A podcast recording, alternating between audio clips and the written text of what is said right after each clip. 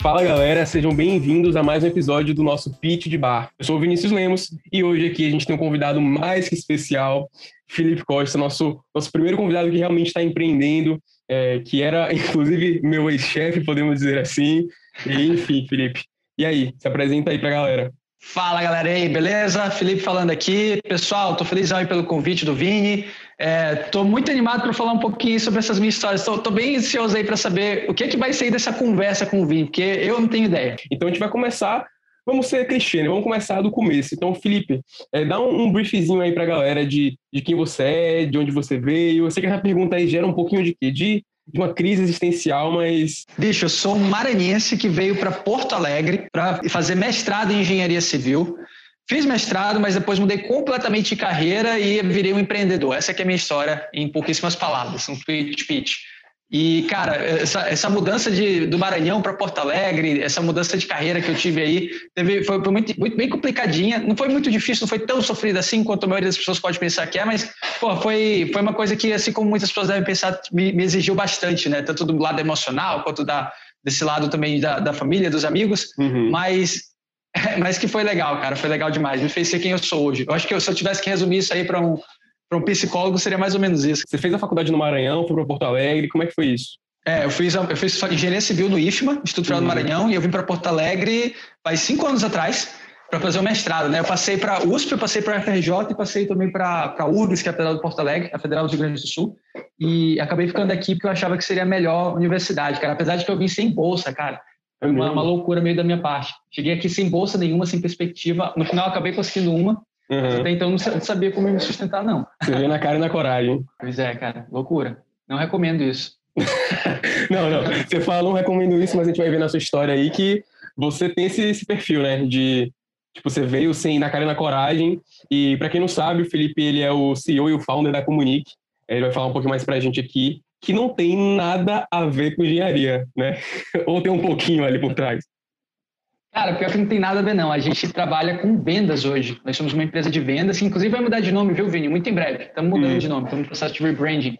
Uh, mas a gente. Então, você que está assistindo esse podcast aí no futuro, a partir do segundo semestre de 2021, estamos com outro nome. Não sei ainda qual é o outro nome, mas estamos com outro nome.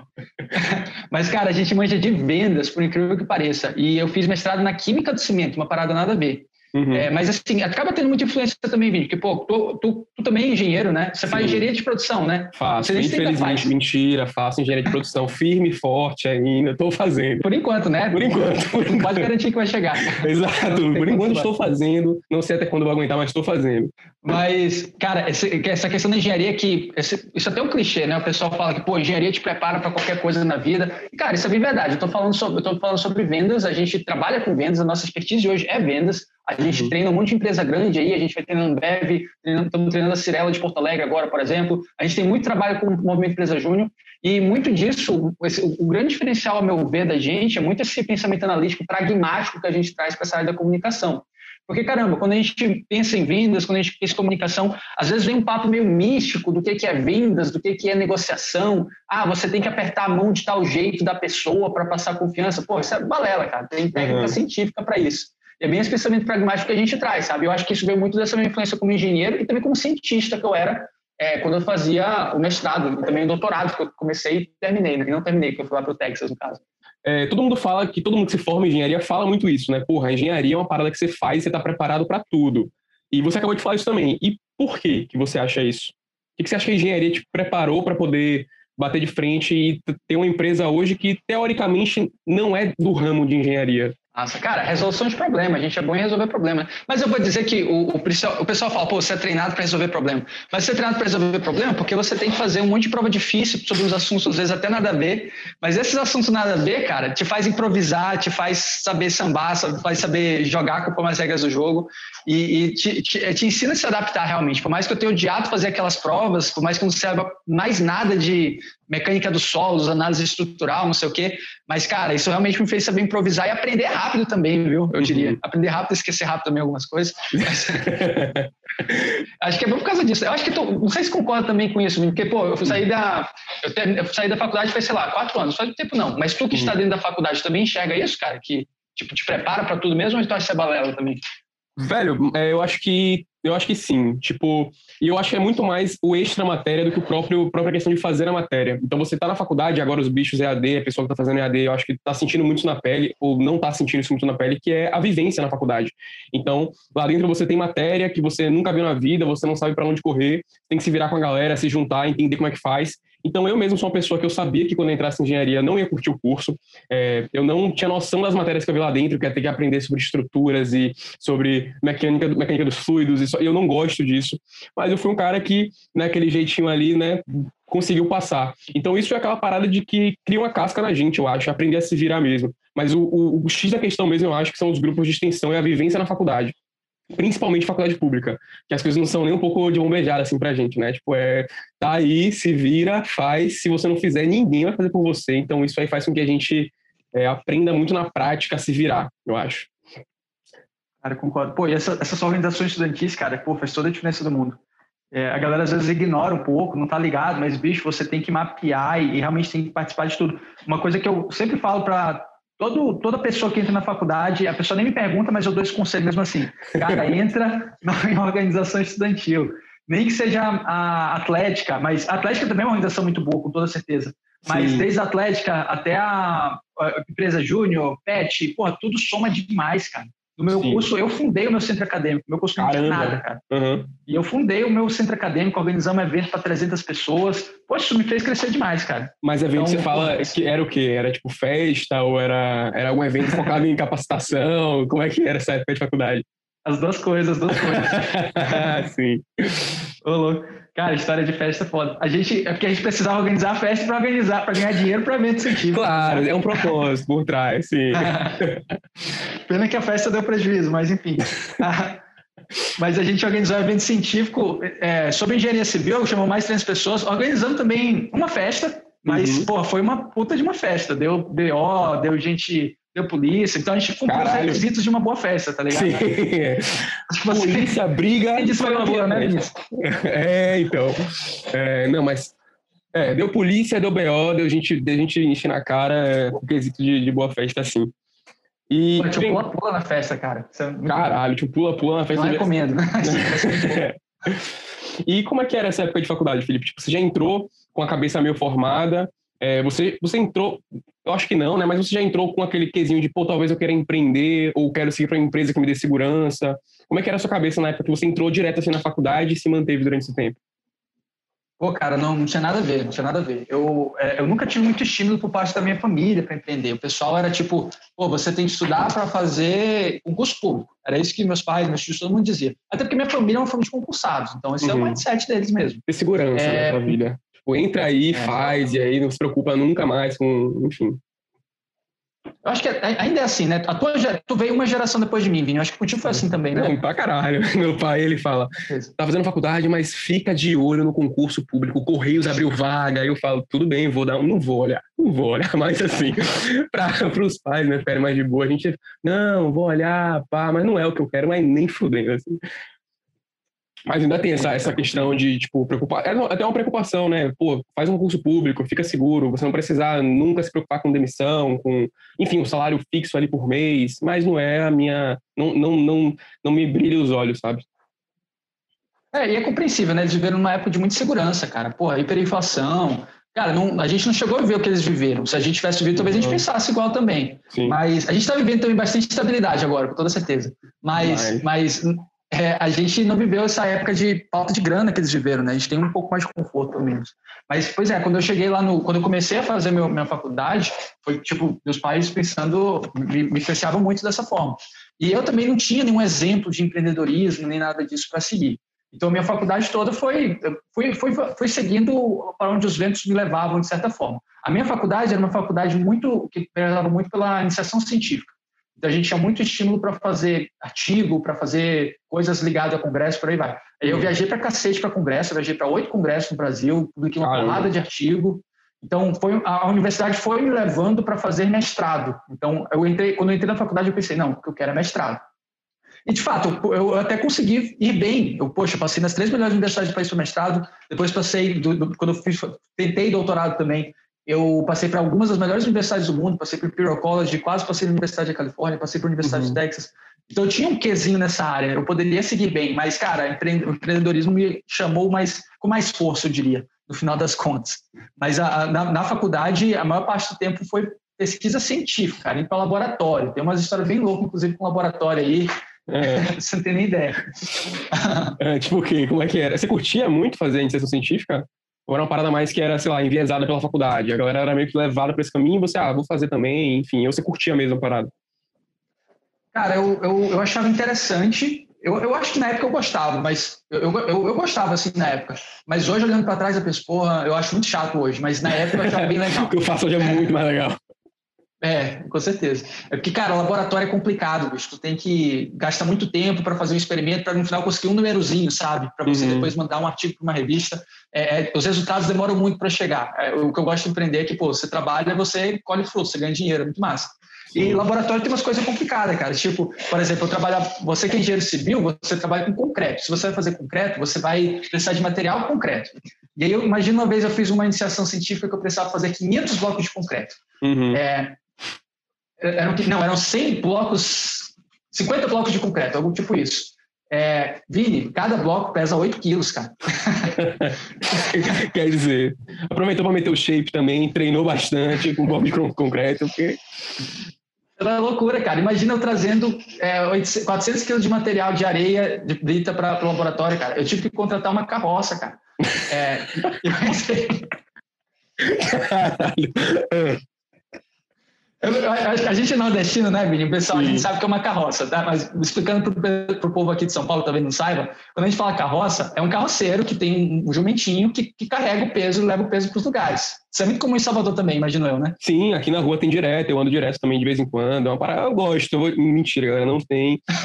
mas a gente conhece, eu sei o que é. Eu, na real, eu, sou de... eu nasci em Fortaleza, né? Nasci ali cedo, então eu vou todo ano. E lá, quando eu vou para os interiores, ou então, tipo, enfim, vou para um lugar mais distante, sempre é de lei. Tem uma carroça no meio da pista, atrapalhando todo mundo, tá ligado? Então, é, não sei se tava levando concreto, mas que tinha carroça, tinha.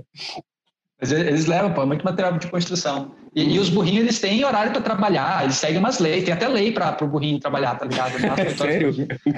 Mas, mas, imagina, cara, eu trazendo 400 quilos de areia e brita para a faculdade numa carroça. Eu não estava na carroça, mas eu estava, tipo, manobrando a carroça, tá ligado? dentro da universidade, cara. Imagina isso dentro da USP.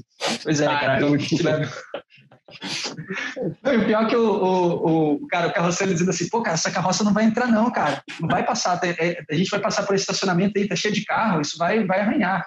Vai ter uma hora ali que tu vai ter, a gente vai ter que fazer uma manobra que não vai dar certo. Aí eu peguei e falei, cara, essa, essa carroça ela dá ré. Aí ele falou que dá, essa carroça dá ré. Aí a gente conseguiu fazer uma manobra, botou a carroça para dar ré, eu levei até o laboratório, os 400 quilos. Eu só tirei da carroça e botei ali no laboratório, não fiz nem e a, e a, reação da galera, como é que foi? Tipo, as pessoas olhavam para você, o Felipe ali em cima da carroça, levando cimento pro laboratório. Normal. É, cara. Cara, eu... é, isso gerou um, umas conversas depois, uns comentários, mas também não dá nada, não. Não, foi, não deu nada, não. Não ligava muito, não. A gente, a gente, também, pô, eu preferi, preferi passar essa vergonhazinha do que carregar 400 quilos de material. Então, Nossa, é, foi de boa. Sem condições. Pô, mas, mas a gente tem que ser meio doido mesmo, né, cara? Tem que não, ser meio não. doido. Foi aí que eu, é, olhando para trás, pô, isso aí é um pensamento de empreendedor, né, né, cara? Tem que ser meio doido mesmo. Sim, de, de não ligar muito. É, não, total.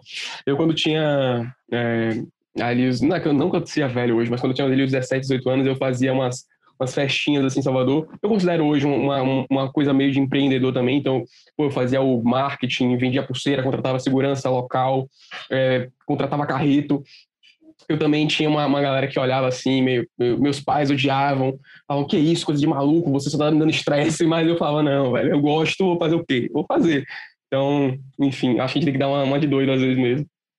Tu era menor de idade, né? Eu era, eu era, mas frente deste off, pelo amor de Deus.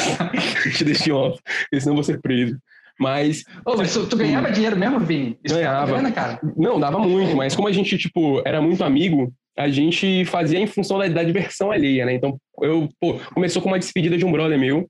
Então, ele, pô, ia se mudar, né? Filho de militar geralmente se muda muito. E aí ele ia se mudar para outro estado, então vamos fazer a despedida. E a gente fez com 60 pessoas ali, eu fui encabeçado ali de fazer, né? Então, chamei alguns amigos para me ajudar, a gente fez, alugou pré, é, salão de festa no prédio e tal.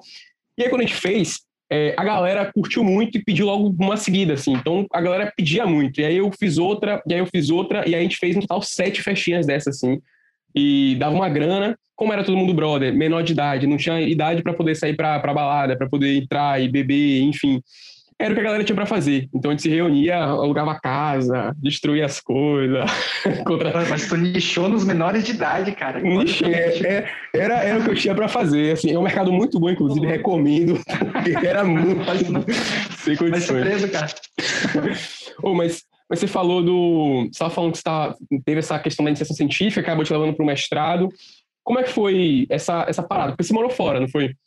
Você foi fazer, você tentou fazer doutorado, como é que foi essa questão de você passar nas universidades fora e decidir morar fora e para que que você foi lá? Então, tipo, conta um pouquinho pra gente como é que foi. Massa, massa. Eu, eu morei duas vezes fora, né? Eu, eu também fiz Ciências Sem Fronteiras. Uhum. E aí eu morei um ano em Washington DC, nos Estados Unidos, para também estudar engenharia civil. Mas aí foi só estudar engenharia civil, foi bem, bem padrão mesmo. Também fiz iniciação científica, foi, foi mais de boas. É, mas, mas estudei pra cacete, é, fiz altos contatos, valeu, foi muito bom, valeu muito a pena ter ido pra lá, foi muito bom mesmo. Inclusive, contatos que até hoje eu falo que me fizeram conseguir o mestrado e doutorado nesse passagem. Caramba. Mas é, quando eu fui para fazer doutorado, que assim, sempre, eu entrei no mestrado já pensando, pô, eu quero fazer um doutorado nos Estados Unidos ou em algum outro país, doutorado no exterior. É, e conseguir doutorado no exterior, bolsa de doutorado no exterior, é muito difícil, Vini. Tipo, uhum. uma em cada 200 pessoas que conseguem, uma em cada 100. É muito difícil. Porque é muita grana também, cara. Só para você ter uma ideia, é, a anuidade da Universidade do Texas era de 40 mil, 40 mil dólares mensais, ou anuais, sim. anuais, 40 mil dólares sim, anuais. Sim. Que hoje é uns 3 milhões de reais aí com dólar em alta, 3 né? milhões de reais. É condições. Exatamente. E, e, fora isso, ainda tinha os custos, né? Eu, eu recebi um salário da universidade ainda por cima. Então, eu pagava, eles pagavam para mim essa anuidade e ainda me davam 1.600 dólares mensais para fazer doutorado lá. Era muita grana, cara, é muita grana. Quando tu faz para, tu para para fazer as contas, é muita grana. Sim. Então, é, não é, é sempre que tem uma bolsa como essa disponível. E eu fui, e, então assim, eu já sabia que ia ser difícil, e desde o mestrado me preparei para cacete para conseguir esse doutorado. Então, publicando artigo, é, fazendo contatos. E aí que vai essa parada de vendas, cara. É, essa questão de a pessoa saber se comunicar, saber se vender, é muito importante, cara. Nossa, excelente ponto. Eu queria falar exatamente disso com você. Você é um cara que fala bem pra caralho. Eu falei, não, vou falar isso com o Felipe. Mas, mas sim, você tá falando que é importante se vender. Pois é, cara. Porque como é que eu consegui essas, esses doutorados do exterior? É, eu consegui falar com um dos professores no Imperial College de Londres. O Imperial College é uma das melhores é, universidades do mundo da área de engenharia, que é em uhum. Londres. É a melhor do, do, do, da Europa. E ele, eu, eu, eu, falei com esse cara, eu na cara de pau mesmo, pedi o contato dele para um conhecido meu. Eu ia para Londres por causa de uma competição que eu venci de comunicação científica, enquanto eu estava fazendo meu mestrado. Eu fui representar o Brasil nessa competição na Inglaterra. É, é, é acho que é melhor de falar isso depois, é para não dar muito sim, sim. Mas eu fui, pra, fui lá para a Inglaterra e eu Pô, aproveitando que eu ia passar por Londres, eu pô, vou, vou tentar minha sorte na, na Universidade Imperial College de Londres, né? Uhum. Não podia deixar passar essa oportunidade. Então, eu consegui o contato do cara, marquei uma conversa com o cara despretensiosa. Óbvio que eu fiz toda a minha venda, né? Vendi que, poxa, tenho experiência nessa área do concreto. Acho que a sua, é, a sua expertise combina muito com a minha experiência, por isso gostaria muito de ser monitorado, é, ser orientado por você. Fiz toda a minha venda também no e-mail que eu mandei. Ele aceitou ter conversa comigo. Conversamos, ganhei empatia, passei todo o papo, até uma lemolência lá no orientador, Sim. que era vietnamita até. Uhum. E aí o cara, no final da conversa, olha, Felipe, se você quiser vir para cá, você consegue, viu? Eu, eu, vou, eu vou te aprovar. E não acho que você não vai conseguir ser aprovado pelo, pela, pela banca de, de aprovação. Então, seja bem-vindo ao Imperial College. Caralho, cara, uma tarde. Tudo, tudo de um papo, assim, que você teve. E, e você é muito, então você é o cara de pau, né, para poder fazer essas coisas. tipo... Tem que ser cara de pau, cara. Você se considera muito cara, cara de pau? Meu currículo, não é o, meu currículo não é o currículo melhor do mundo. E sim, sim. eu considero cara de pau total, cara. É. É, é até um, é, aquele negócio, né? Pô, primeiro tu faz, depois tu vê como é que tu vai resolver o PO, né? Mas tu primeiro se compromete, depois tu resolve o PO. É o meu lema, cara. Meu não, lema na liga, no, nosso, nosso lema na liga é muito parecido também. A gente primeiro atira, depois corre atrás da bala. Então a gente fala assim, não, com certeza. E aí a gente vai, faz a parada e faz acontecer. Mas é muito, é muito disso também. Essa, fra essa frase é melhor, eu vou roubar ela, cara. Vou roubar ela.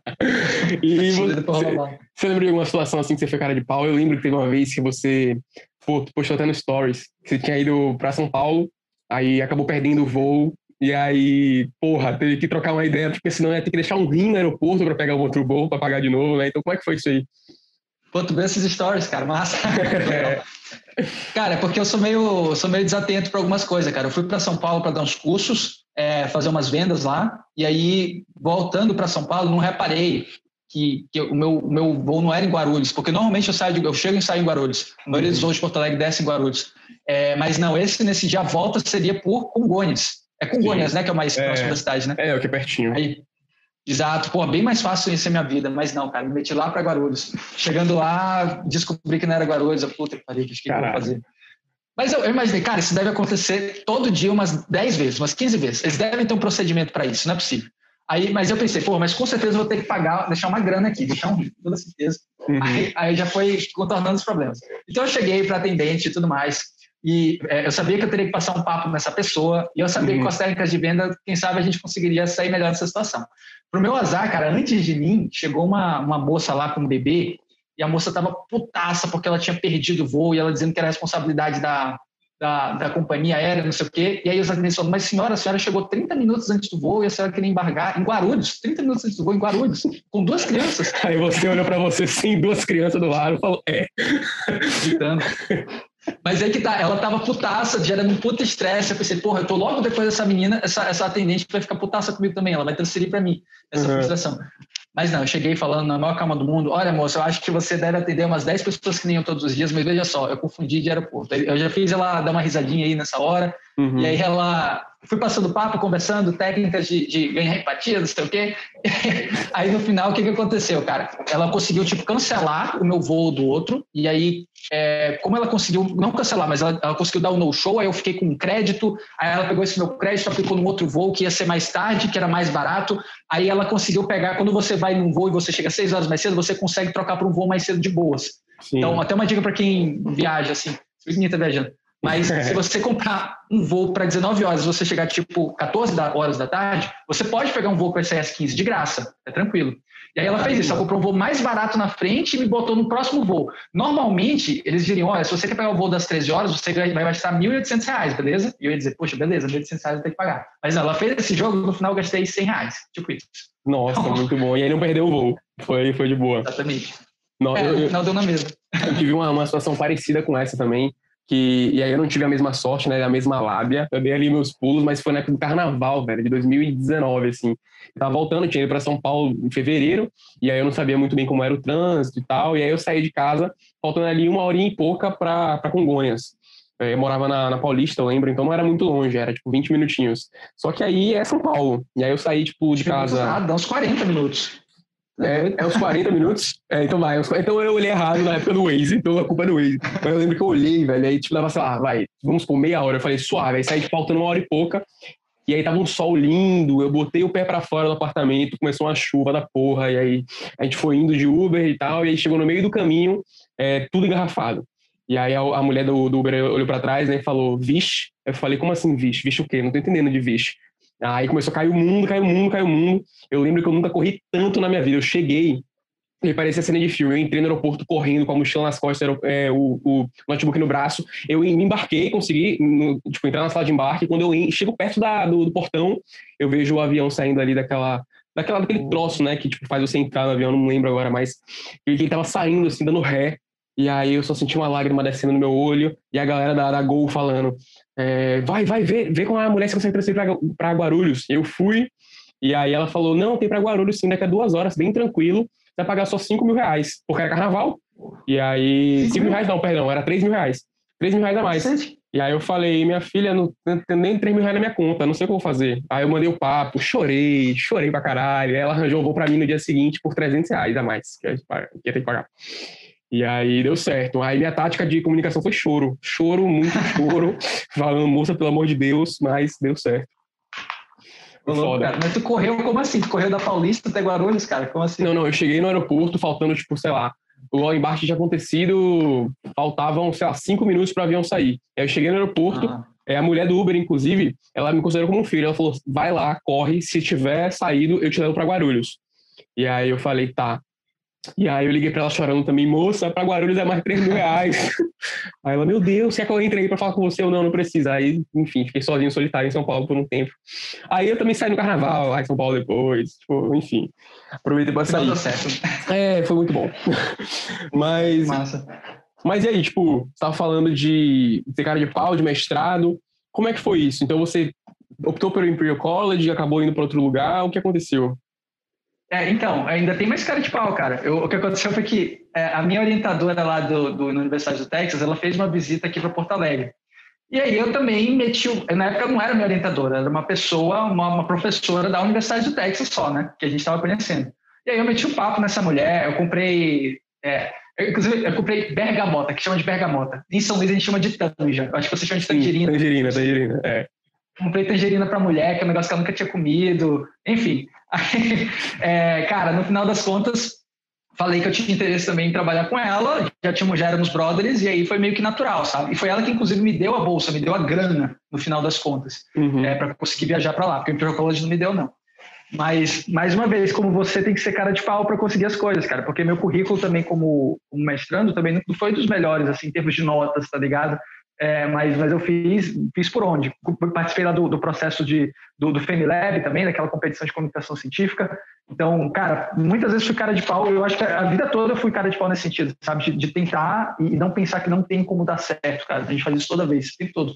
E é uma mentalidade, é uma cultura da comunique, eu enxergo isso hoje, sabe? Uhum. A gente vai lá e faz e beleza, não deu tão certo, massa, mas pelo menos a gente tentou. É, mas frequentemente dá certo quando você é cara de pau. Isso que é uma coisa que eu acho impressionante, viu? frequentemente as coisas dão certo, não sei como. Sim, muito massa. E como é que foi ir para fora? Então, você já estava é, você já estava meio longe da família aqui, né? E aí você chegou a voltar para o Maranhão por um tempo para poder depois ir para fora fazer é, ir para a Universidade do Texas ou, ou não? Você foi direto para lá? Como é que foi esse período seu lá? Nossa, cara, nessa época eu também eu já estava trabalhando bastante com a Comunique, sabe? Então foi até uma decisão um pouco difícil, porque quando eu recebi a proposta de doutorado, a Comunique estava mudando muito bem, estava viajando o país todo. Então nessa época eu estava tipo, fazendo altas viagens, viajando para São Paulo, viajando para Brasília, é, até para Salvador também eu viajei. Uhum. É, então eu estava viajando muito, mas eu, eu, passei tipo umas duas semaninhas em São Luís, mas aí voltei para Porto Alegre, peguei minhas coisas e, e fui para lá.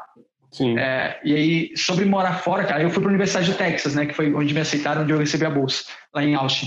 E foi, foi muito bom nesse sentido. É, mas foi muito legal também, porque assim, nessa época eu, eu tive que. É, foi, ter toda essa lua de mel com a cultura nova, né? Você vai para um país novo, você chega, pô, vou passar quatro anos nos Estados Unidos, cara, no mínimo quatro anos fazendo meu doutorado. Na época, E na época eu queria muito levar o doutorado junto com a Comunique, o que depois se mostrou impossível, né? Que é a segunda parte da história. Mas, cara, essa questão de você morar num país novo, uma cultura nova, é muito legal, cara. É uma coisa que é uma experiência que todo mundo tem que ter. Te abre muitos olhos, muda muito a tua visão de mundo conhecer essas novas culturas, conhecer esses novos ambientes. E, e, com certeza isso me ajudou demais, né? Como ajuda todo mundo, todo mundo que já fez já teve uma experiência como essa sabe como é que é, né? Acho que também já viajou para fora, né? Não sei se você já fez algum intercâmbio, Vini. Não, não, eu, eu, nunca fiz. Eu era para estar tá indo para para Itália esse ano agora, né? Eu fiz uma, um processo seletivo e passei no summer na Itália, no, na, na Bocconi School, e aí era para estar tá estudando um pouco de business durante o um mês e acabei, após do corona, é, e porque o dólar também tá 13 reais, né, aparentemente, deu ruim, aí eu, o, o dólar não, o euro. E aí eu falei, ok, vou dar uma esperada bacana, e aí não fui. É, mas eu tenho muita vontade. Só que tem muita gente que fala, né, tipo, pô, você vai estar no quarto ano, quinto ano, é, intercâmbio às vezes é, é, bom, mas entrar logo no mercado de trabalho também é muito bom. E como é que você vê isso? Até porque você foi para fora, então você falou, pô, abre a cabeça, enfim. Como é que você, como é que você vê essa relação de é melhor logo entrar no mercado de trabalho, criar uma casca, pô, bater, bater de frente com, com isso, ou vale a pena passar um tempinho fora, tipo, estudando, ou até mais de boa mesmo, fazendo umas viagens, enfim. Tu, tu sabe, tu sabe que dá para fazer os dois ao mesmo tempo, né? Não sei se você tá ligado nisso. O, tipo, o intercâmbio junto com... É. é. É porque a galera geralmente, não sei se viaja já trabalha, tipo, você, como é que você fazia? É, na real, é, é uma coisa meio, meio complicada, realmente. Também não é simples assim. Mas o, meu sócio, o Felipe Casagrande, ele fez isso. Ele, ele viajou para a Europa, foi para a Itália, sei lá, e ele ficou tipo, trabalhando em cozinha, esse tipo de coisa. Não é o trabalho na área de business, né? Esse tipo de trabalho. Mas, mas ao mesmo tempo ele, ele paga as suas despesas e te ajuda a construir essa casca aí que tu mencionou. Mas, obviamente, não é o mesmo trabalho. Mas, é, cara, a IESEC pode ser uma boa saída, viu? Porque tu, tu pode fazer esse intercâmbio fora e trabalhar com uma empresa da tua, que, que te interessa e até às vezes receber um salário para isso, viu? Então, a IESEC é muito bom para isso. Mas, cara, eu, eu recomendo demais você, trabalhar, é, você passar um tempo fora. Eu, eu vejo isso como coisas separadas. Eu acho que é, esse, essa experiência de você morar fora um tempo é uma coisa que é uma pausa que você tem que dar mesmo na sua vida. Você vai ficar um, um tempo mais velho, digamos, para o mercado de trabalho, mas o tanto que isso agrega para ti é impressionante. Tanto é que, por exemplo, na Alemanha, é, é, cultural que as pessoas, antes de entrarem na faculdade, elas passam um ano viajando, fazendo mochilão, é, andando por aí, sabe? Então, pô, você vai perder um ano da sua vida? Não. Vai, é, é, se você é muito novo, poxa, é um cara novo. Então tem que. Uhum. Eu acho que é uma experiência muito legal. Você passar um bom tempo assim viajando, fazendo mochilão, tendo essas experiências, porque muda muito a tua perspectiva de vida. Você volta uma pessoa completamente diferente. E é, um, é um, também uma maneira de você até trabalhar alguns aspectos da sua inteligência emocional, de você se conhecer melhor. Porque quando você se coloca numa situação completamente diferente, adversa, fora do seu país, você começa a entender algumas coisas até mesmo sobre você mesmo, sabe? Uma das coisas que eu descobri é que eu dava muito valor à cultura do Brasil, a, a esse aconchego, esse, essa nossa Sim. proximidade que nós temos, sabe? E essa proximidade era uma coisa que era muito relevante para mim, que eu percebi que eu não podia abrir mão. Foi um dos motivos, inclusive, que me fez voltar. Uh, então, é, é, importante, cara, eu recomendo demais. Eu acho que é uma coisa que todo mundo tem que fazer e tem que entender que é uma pausa mesmo na carreira. Pô, é um ano que você não vai aprender sobre negócio, mas que você vai estar crescendo de outras formas. Sim, com certeza. Isso, inclusive, é uma parada que tem muito, muitos empreendedores falam, né? Então, a gente dá liga, a gente tem meets fechados recorrentemente, a gente sempre pergunta porque, pô, a gente quer saber. Então, o Otto, por exemplo, que é da MaisMu, é, vai vir aqui futuramente, ele, ele comentou até que ele teve um, um insight muito forte quando ele estava no intercâmbio. É, tem o, o Oscar Martins também, que é um cara que é uma referência para o mercado do entretenimento, faz umas festas incríveis. E ele também falou que na época que ele começou a tratar o business de maneira tipo, séria e fazer, ele viajava para poder pegar referência. Então eu penso muito dessa maneira também. É, separar o CNPJ do CPF é uma parada que é que, que é, não funciona muito na prática, né? Você viajar, você está adquirindo bagagem, amadurecimento, sei lá, vai ter uma experiência X, não sei. Eu defendo muito a parada de que a gente tem que estar preparado para a oportunidade que surgir. Vai que essa oportunidade surge lá fora. Não tenho muita idade ainda para falar das coisas, mas eu acredito muito nisso. E, é. cara, até contribuindo com isso que você falou, embasando ainda mais, é, o, o, fato da gente ser um país um pouco mais atrasado com relação aos demais, mas é porque isso nos dá uma grande vantagem, sabe? Porque, principalmente no Brasil. É porque a gente tem um, um grande espaço de melhoria, a gente tem uma população grande, tem grana rolando no Brasil. Então, assim, aqui existe um grande espaço para se implementar soluções e muitas dessas soluções que a gente que vão ser úteis para o Brasil já existem há muito tempo lá fora.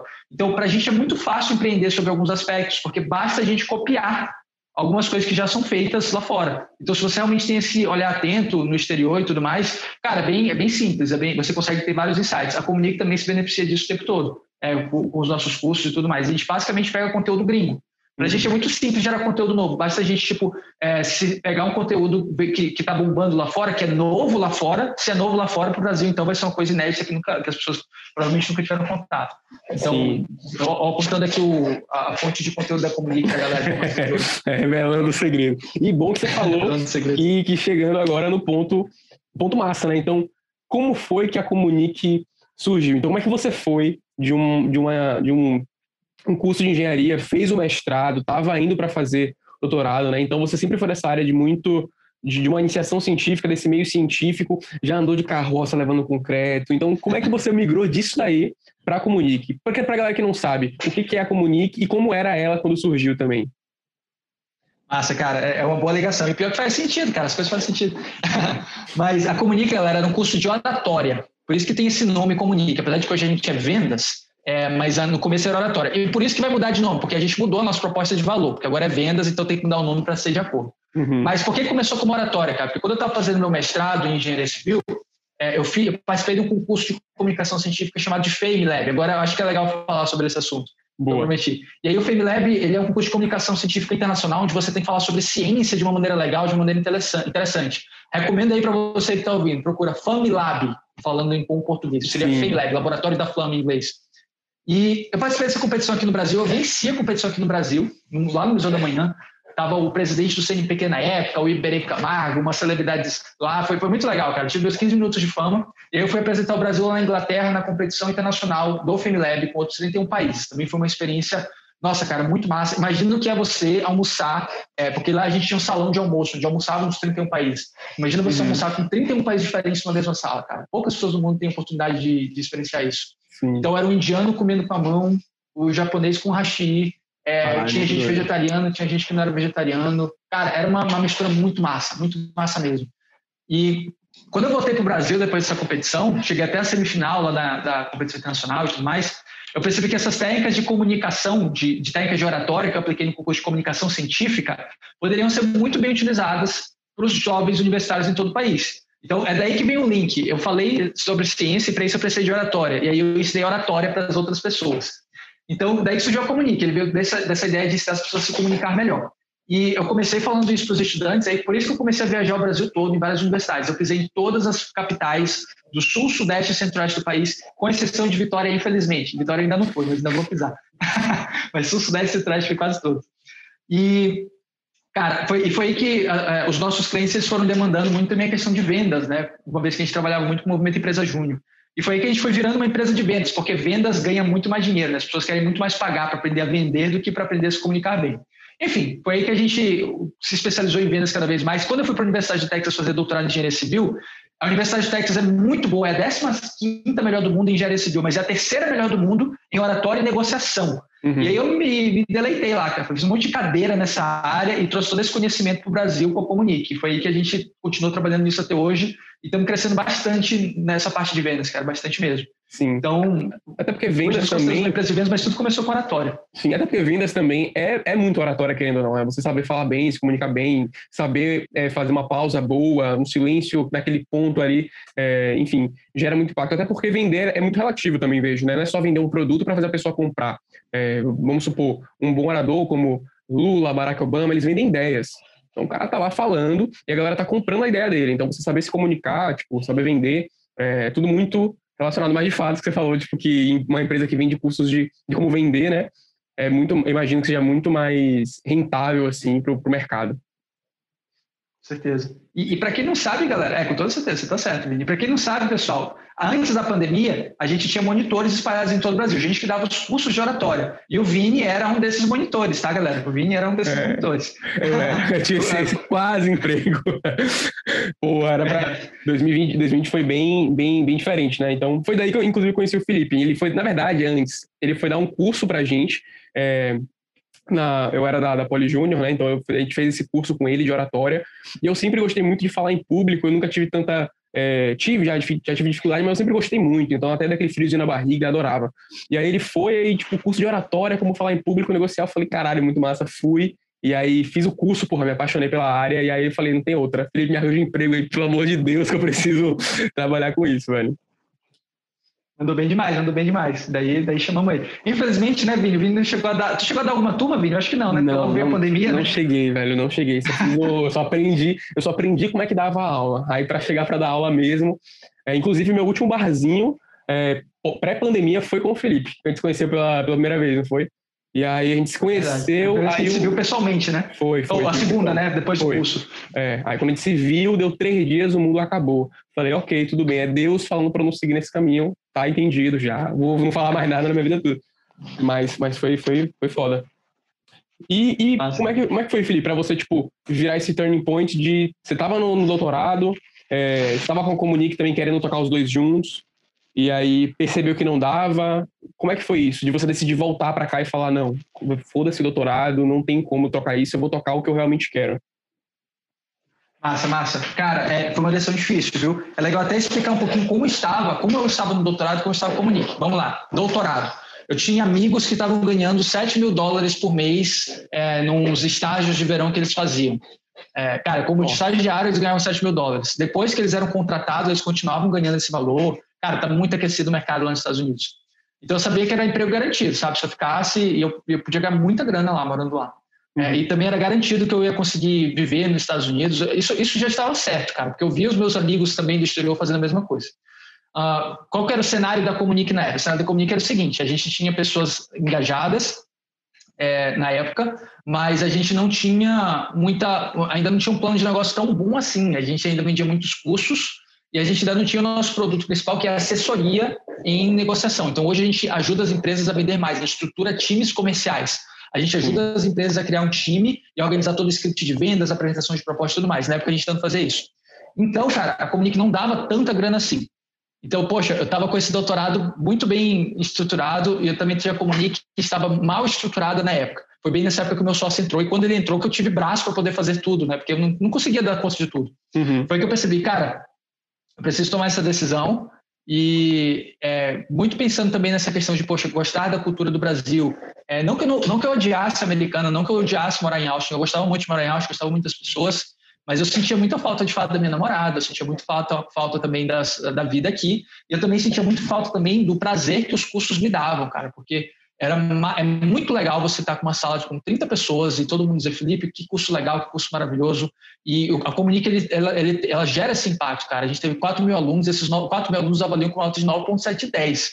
Então, pô, a gente dá um curso legal, um curso que faz a diferença na vida das pessoas. E a mesma coisa com a nossa assessoria. Ano passado, 84% das, das empresas que a gente assessorou bateram suas metas financeiras. Caralho, então, eu percebi mano. que a gente estava gerando impacto, cara. É, a gente está gerando impacto. Mas aí eu pensava, poxa, eu acho que com um doutorando aqui, eu não consigo gerar, fazer tanta diferença na vida das pessoas como eu fazia no Brasil. E aí eu tomei essa decisão de voltar, é, me deixou mais feliz, pessoalmente falando, mas ao mesmo tempo é, foi, foi uma decisão muito difícil, porque a comunicação não estava bem estruturada, e eu vim, cara, na cara e na coragem. E aquele negócio, né? Primeiro tu, tu atira, depois corre atrás da bala, como eu sempre falo. Já roubou. como eu sempre falo. É, muito bom. É. E, e quando eu cheguei, que, eu fui, que a gente foi estruturar de fato a Comunique. Aquele negócio, quando no começo tu vai tomar essa decisão, ela vai parecer precipitada. Mas quando tu tá ali com o skin in the game, quando tá é, com a corda no pescoço, tipo, tu tem que ganhar dinheiro, porque senão tu não vai conseguir pagar o aluguel. Então, cara, é, aí tu se dedica de fato, aí as coisas começam a acontecer. Então, é, foi uma decisão, mais uma vez, arriscada da minha parte, da mesma forma quando eu vim fazer mestrado aqui sem bolsa, foi muito arriscado. Da mesma forma quando eu fui fazer doutorado, eu ia fazer doutorado não importa como. Se eu não recebesse bolsa, eu ia, foda-se, eu ia lá e ficar trabalhando de garçom.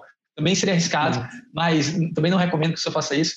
E a mesma coisa, eu voltei para Porto Alegre sem saber se a Comunique poderia, conseguiria pagar meu aluguel. Mas a verdade é que desde que eu cheguei, todos os meus aluguéis foram pagos e hoje eu consigo pagar bem mais que o meu aluguel. Então, as coisas estão indo muito bem financeiramente. Mas, cara, é, é, esses momentos, e é bem esses momentos desafiadores, onde tu, que, que, eu percebo que muitas pessoas não teriam coragem de mudar e eu, eu percebi que eu tive. Então, esses momentos em que você dá a cara tapa, esses momentos em que você percebe que não tem, não tem nenhuma garantia, mas mesmo assim você vai lá e faz, eu acho que esse foi o meu grande diferencial para fazer chegar onde eu cheguei hoje e ter uma história minimamente legal para contar.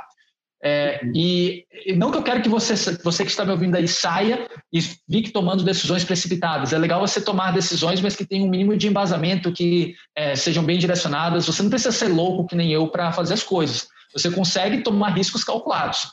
Quando eu vim para a Comunique para cá, já foi um risco calculado. A minha orientadora ela disse que eu poderia voltar para os Estados Unidos a qualquer momento. Até hoje eu posso, se eu quiser. Mas ela sabe que eu não vou mais voltar. Importante. Né? Mas, né? de maneira B, geral. Mas, mas se jogar mesmo no plano A. Se jogar demais. Exatamente. Exatamente. E, e, e tipo, pra galera que tá ouvindo, assim, que é um público mais jovem, eu imagino que hoje é muito difícil a gente ter um, um, propósito muito claro ou saber muito bem o que a gente quer fazer. E você mesmo fazia engenharia e aí, por um caminho ou outro, acabou indo agora para uma, uma parada um pouco diferente, né? Então, abriu um curso primeiro de comunicação, ensinando as pessoas a se comunicarem, a negociar, e acabou migrando para uma parada mais de assessoria de vendas. E aparentemente é o que você gosta muito de fazer. Você falou, pô, adorava ver que eu estava impactando as pessoas no curso, a galera amando fazer. Como é que você vê isso? Então, tipo, pra galera que tá ouvindo, até para mim mesmo, como é que você faz para descobrir o seu propósito, sabe? Tipo, descobrir o que você gosta realmente de fazer. Tem alguma dica? Boa, Vini. Cara, eu acho até que desde a última vez que a gente conversou, acho que até a minha visão de propósito mudou um pouco, sabe? Uhum. É, é, porque às vezes a gente pensa, poxa, todo mundo tem que ter um propósito, uma coisa que vai mudar a vida de muita gente. Eu acho que se você conseguir descobrir seu propósito é legal, mas muitas vezes basta você descobrir o que te motiva mesmo. É, então, se uma coisa que te motiva é aprender, é se especializar, é se tornar bom em determinada coisa, mesmo que aquilo não vai impactar muitas pessoas, mesmo que aquilo não siga um propósito claro, eu acho que isso já é suficiente, sabe? Então, só, só, fazendo esse parênteses mesmo, eu, que, eu, não acho que todo mundo tem que ter um propósito, mas acho que é legal que você consiga identificar bem aquilo que te motiva, e essa coisa que te motiva, ela pode mudar no decorrer do tempo sem problema nenhum. Então, mas beleza. Mas é, para você descobrir essa coisa que te motiva, esse seu propósito, é muito também tentativa e erro, viu? Olha só, pô, eu fui um cara que é, entrei na faculdade pensando, quem sabe, em aplicar para concurso. Depois, uhum. na faculdade, eu descobri que queria iniciação científica. Depois, quando eu fui fazer meu mestrado, eu percebi que queria empreender. Depois, quando eu fui para os Estados Unidos, eu percebi que queria empreender no Brasil. Então, eu acho que essas diferentes tentativas e você se expor a diferentes situações, e mais uma vez, aí que vai a questão das diferentes culturas, das diferentes experiências, sair do seu casulo, ir para lugares diferentes, quem sabe até fazer intercâmbio, tudo isso vai te fazendo ter essa percepção do que é essa coisa que te motiva, e quem sabe também se você tem ou não esse propósito também, se você enxerga que você tem esse propósito. Mas eu diria que tentativa e erro e se expor a diferentes situações todo, é, o tempo todo, sabe? Sair um pouco da zona de conforto. Eu diria que são, é, é, a, é a principal maneira como eu enxergo que uma pessoa pode encontrar essas coisas. Não sei se é a melhor dica, mas pelo menos foi assim que aconteceu comigo. Boa. Você, o Felipe de 20 anos, olhando para o Felipe de hoje, imaginaria que ele estaria aqui? O caminho dele seria trilhado dessa maneira? você acha que não? acho que não, cara, acho que não. Cara, o Felipe de 20 anos tinha, não tinha muito tempo conseguido sua primeira namorada, cara. Eu era um cara tímido zaço, tá ligado? É mesmo? É, cara, fui ter minha primeira namorada com, na universidade, bro. Eu era muito tímido. E, é. Então, nunca, jamais. Inclusive, as pessoas que, que, que, que foram meus colegas na, na, escola, elas não assistem os meus cursos, porque eles acreditam que o Felipe, que é aquele cara tímido, dá, dá cursos de oratória e negociação hoje, tá ligado? Uhum. Caralho. E como é que você foi parar num curso de falar em público sobre ciência, sendo que você era tímido zaço? Como é que. Por quê? Tipo. Ah, eu era tímido zaço com essa faculdade. No final da faculdade. Ah, já... tá, tá explicado. Aí eu já tava solto. ah, eu já era. Esse negócio de fazer, organizar festa, fazer centro acadêmico, aí que vai as organizações estudantis, né? Foi aí que eu fui me descobrindo que eu realmente sou essa uhum. pessoa comunicativa e extrovertida. Hoje eu me considero assim, eu descobri isso na faculdade e precisei passar por essas experiências, tá ligado? Faculdade, cara, muda muito as pessoas. É bom, é bom para você se autodescobrir. Aí quem sabe você aprende uma coisa ou outra que você possa trabalhar com aquilo. Sim, sim, não, claro. E é isso que eu tava falando, tipo, eu acho que é muito de faculdade, inclusive pública. Você tá numa situação onde você realmente está fora da sua zona de conforto. Então, se no colégio você tinha tudo na mão, uma professora que chegava e dava os horários, falava quando eram as provas, o que tinha que estudar, o que não tinha que estudar. Na faculdade você não tem isso. Você não tem. Você tem que correr atrás, tem que fazer os seus, tem que se juntar com a galera para poder correr. Se você não fizer, a galera não faz por você e você vai ter ali nas costas umas DPzinhas bem complicadas, vai ter uma experiência bem complicada. Eu acho que a faculdade também amadurece. Eu, pelo menos, estou sentindo muito isso também. E, e aí eu queria perguntar para você uma parada que a gente estava conversando hoje com a galera da Liga, inclusive. É, hoje você é total full Comunique, é, por enquanto Comunique, né? Futuramente eu mudar o nome, mas hoje você é total na Comunique, né? 90%, e, 90% 95%. Eu, eu guardo uns 10 a 5% do meu tempo para é, trabalhar na minha startup também, que é a Soft Skill, que é uma startup de soft skills para o público universitário, é, que a gente tá, está sendo desenvolvida. Uhum. Mas, mas, você pergunta, você queria saber justamente se eu tinha esses projetos além da Comunique, seria isso? Não, não, não. Eu queria perguntar na real, inclusive muito bom que você falou até da soft skill, que é, ajuda mais ainda na pergunta, né? A gente tem uma, a gente estava conversando sobre isso hoje, sobre como as pessoas que empreendem lidam com a vida pessoal, sabe? Então, quando você é CLT, por exemplo, você trabalha numa empresa, você tem ali seu horário fixo, você tem suas metas para cumprir, você tem é, o que fazer para alguém que está acima de você o tempo todo. Então é tudo não sempre muito bem definido, mas você tem seus horários. Quando você é empreendedor, você é CEO, founder, você está com duas, uma, uma empresa agora uma startup, é você ali o tempo todo. Como é que você faz para poder conciliar a sua vida pessoal com a sua vida é, empreendendo, sabe? O que você faz para poder manter a saúde, para não ter um burnout? Eu imagino que você trabalha muito, final de semana. Como é que você faz para poder separar essas coisas? Ou se não separa, como é que você convive com elas? Cara, massa. Cara, é a questão de organização de horários. Isso é um ponto bem importante, viu, cara? Eu considero isso uma prioridade também para mim hoje.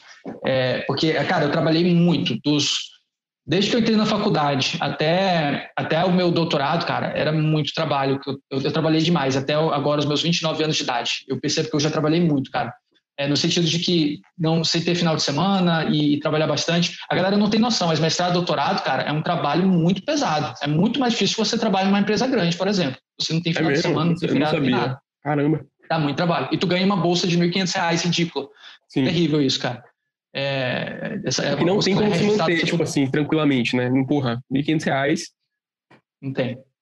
É uma bolsa, quando ela foi lançada, a ideia ela, ela conseguia pagar uma, a vida de uma família de quatro pessoas. Só que ela uhum. não sofreu nenhum reajuste desde que ela foi lançada, praticamente, é. e é, hoje não dá para pagar nem a vida de uma é, pessoa. É, uma, uma, filha, uma família de quatro pessoas em 2003, né? Porque hoje, R$ 1.500, você faz um mercado, já não tem como. exatamente, exatamente.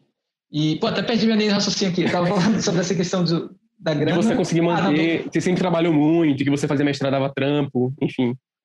Boa, boa. Isso, e deu sempre muito trabalho.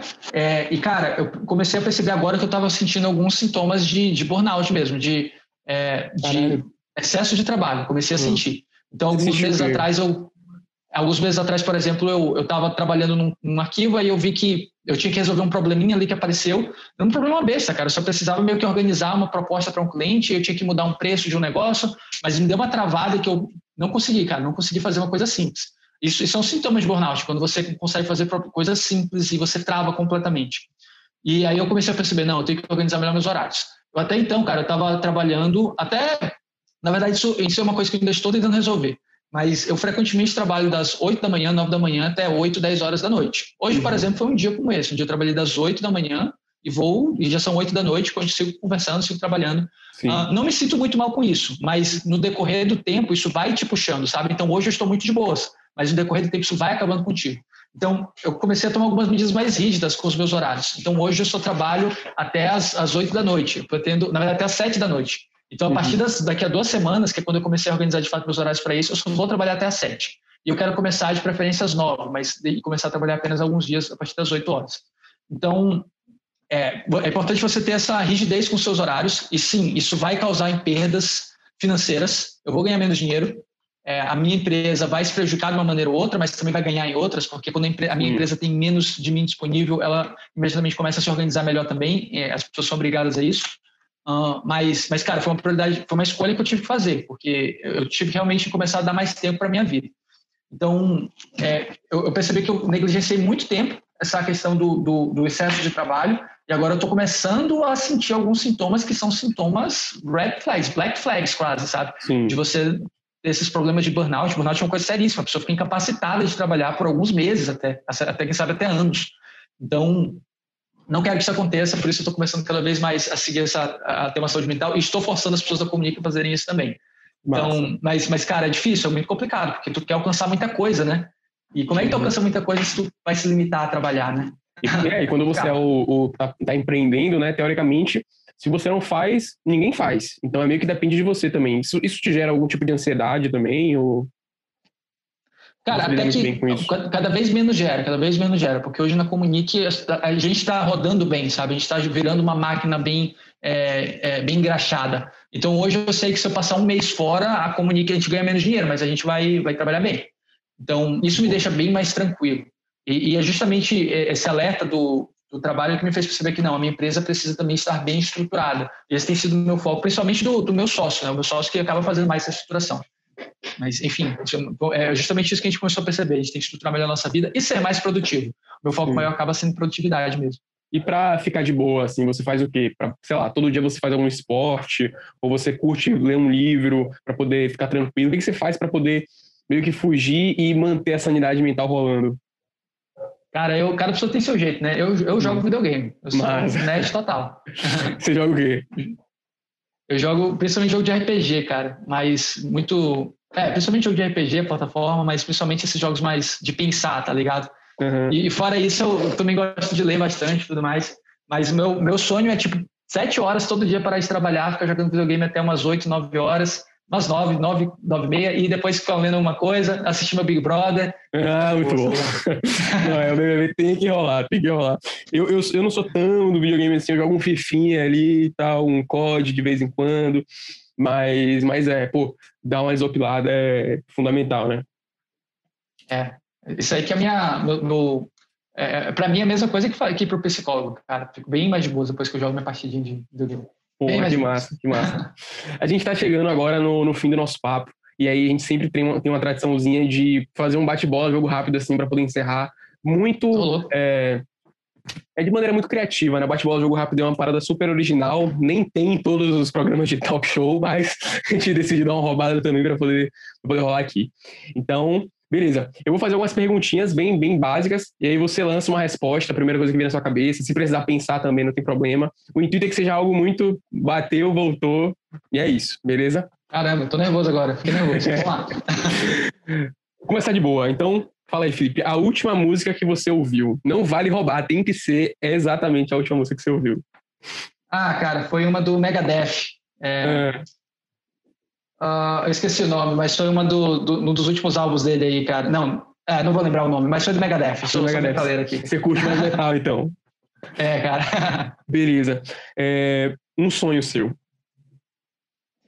Um sonho, cara? Porra, que pergunta difícil, cara. Eu acho que meu, meu sonho é, é, Meu sonho hoje... Os sonhos mudam. Eu vou falar meu sonho hoje. Meu sonho Vai. hoje é ter uma empresa bem estruturada que ajuda bastante gente e também ganha bastante dinheiro, mas também ajuda bastante gente, tem um impacto, uma empresa de renome nacional. Esse é meu sonho hoje. Boa. Um medo. Meu medo é que essa minha empresa ela não vá para frente, ela acabe por algum motivo. É, e, eu acho que é o medo todo empreendedor tem que ter, cara. Tem que acordar com medo todo dia. Boa. é, um arrependimento que você teve. Cara, Vini, eu vou te falar uma coisa aqui que vai ser meio babaca, mas eu não tenho arrependimentos não, cara. Não tem problema, eu também falo isso quando me perguntam. mas por que, que, você tudo me fez chegar onde eu tô hoje. Boa. É, eu acho que tudo me fez, até os erros me fizeram chegar onde eu cheguei hoje. E eu fico pensando que, poxa, se eu tivesse na posição do Felipe passado, teria tomado a mesma decisão. É, é complicado.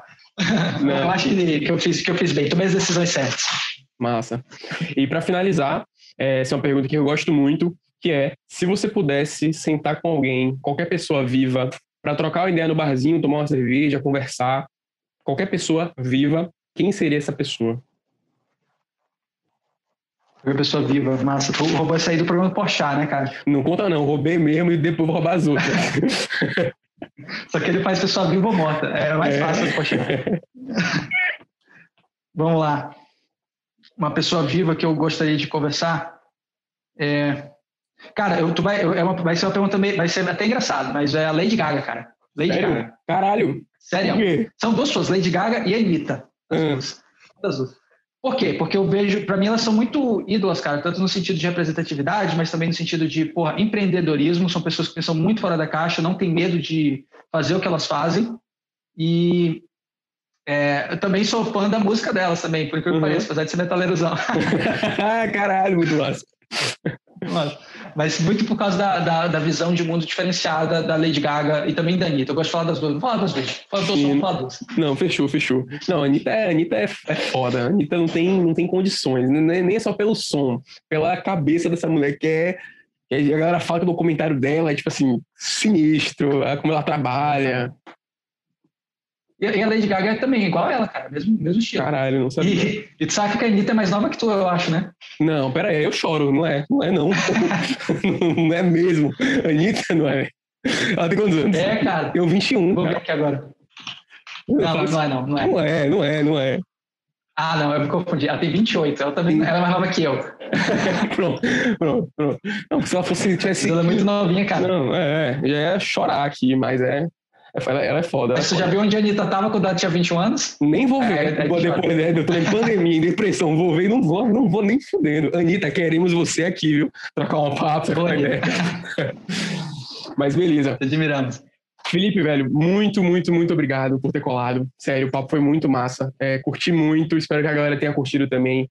Foi muito massa ouvir sua história. Eu já conhecia sua história, então e é engraçado que eu já conhecia, eu achei que eu ia ouvir uma parada que eu já ouvia em ser mais do mesmo, mas não, como sempre, a gente trocando ideia, tipo, coisas novas surgem e conselhos novos surgem. Então, muito, muito obrigado por ter colado no nosso projeto, de verdade, a gente fica muito feliz.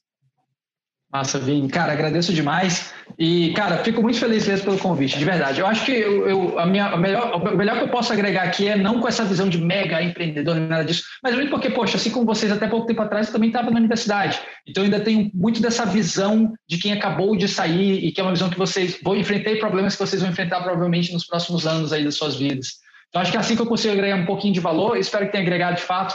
Muito obrigado pelo convite, cara. Prazerzaço aí estar contigo mais Não, uma vez. Que isso. Faz aí sua propaganda, deixa aí suas redes sociais para a galera seguir, seguir a Comunique, enfim. Massa, galera. Siga o Instagram da ComuniqueBR, arroba ComuniqueBR. É, lá você vai aprender muito sobre técnicas de venda, sobre técnicas de negociação, vai também aprender sobre oratória também, porque está tudo relacionado. E a gente é uma empresa que ajuda outras empresas a vender mais. Então, se você quer criar uma equipe de vendas, se você quer começar a prospectar clientes, praticar o outbound, é, fale conosco, a gente ajuda tanto a criar a sua equipe de vendas, mas também a estruturar todo o seu discurso de vendas, toda a sua apresentação de proposta. A gente faz você vender mais, basicamente. Então, cola conosco. Não, não sei qual vai ser o nosso nome no futuro, se você estiver assistindo esse, esse podcast daqui a alguns meses. Mas no segundo semestre de 2020 vai ter outro nome, não sei qual vai ser, mas se você procurar Comunique no Google, você vai nos achar sim, porque a gente vai ser espertinho e vai botar um SEO para direcionar. Beleza? Muito bom. Gente, foi isso. Esse foi mais um pitch de bar. A gente agradece de novo ao Felipe por ter colado. Espero que vocês tenham curtido. Siga a gente nas nossas redes sociais, então, arroba Lepoliusp no Instagram. Siga a gente aqui no nosso podcast, beleza? Spotify, Deezer, qualquer plataforma. Siga a gente, compartilhe se você curtiu. A gente faz isso para vocês, por vocês. Fechou? Valeu, um abração. Fala com a gente no nosso direct quem é que vocês querem que colhem aqui e até a próxima semana. Valeu, gente. Valeu, galera. Obrigado. Até mais.